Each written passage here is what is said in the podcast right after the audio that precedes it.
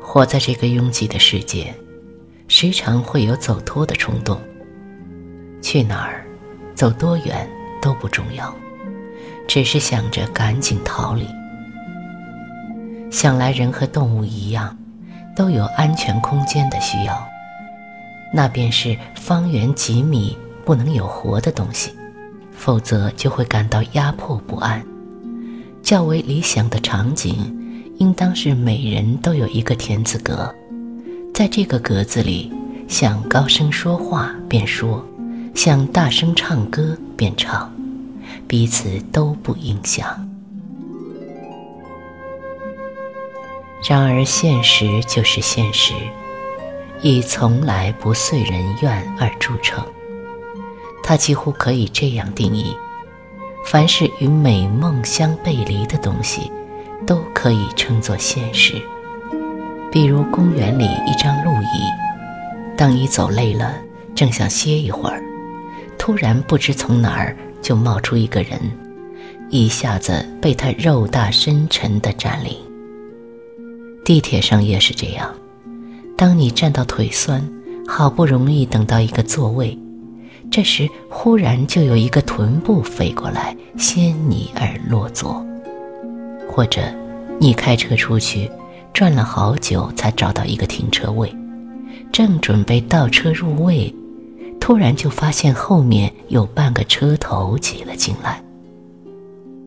还有到什么景点去玩，当你举着相机为家人拍照，这时也总有过不完的人穿梭其间。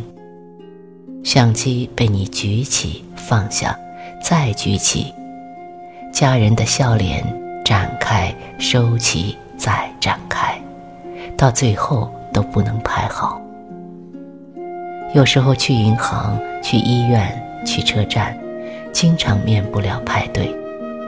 其实排队倒还不算讨厌，最怕是前面的窗口旁总有两三个人凑着脑袋问这问那。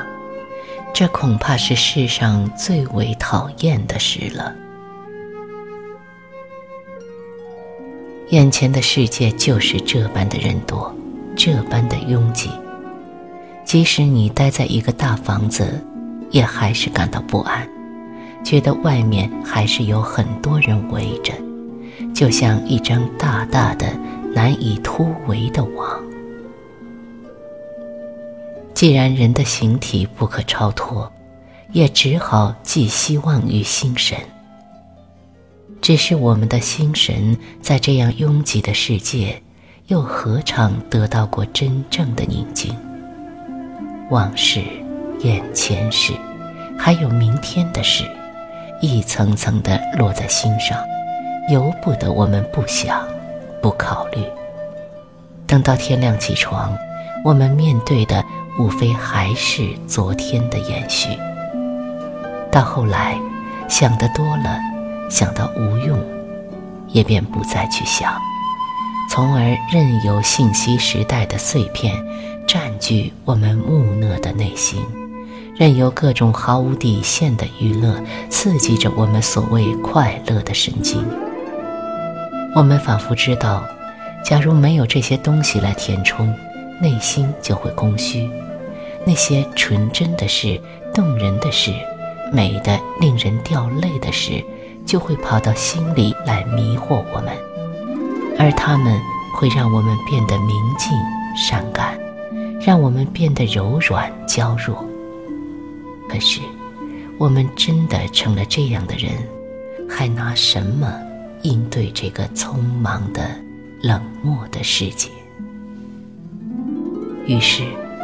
我们主动远离了雕塑、油画、诗歌，远离了草木、云朵、飞鸟。可悲如我们呐，还来不及心向宁静，便已在纷乱中老去。更可怜如我们，经过无数的美好，却又不敢在美好面前久坐回味。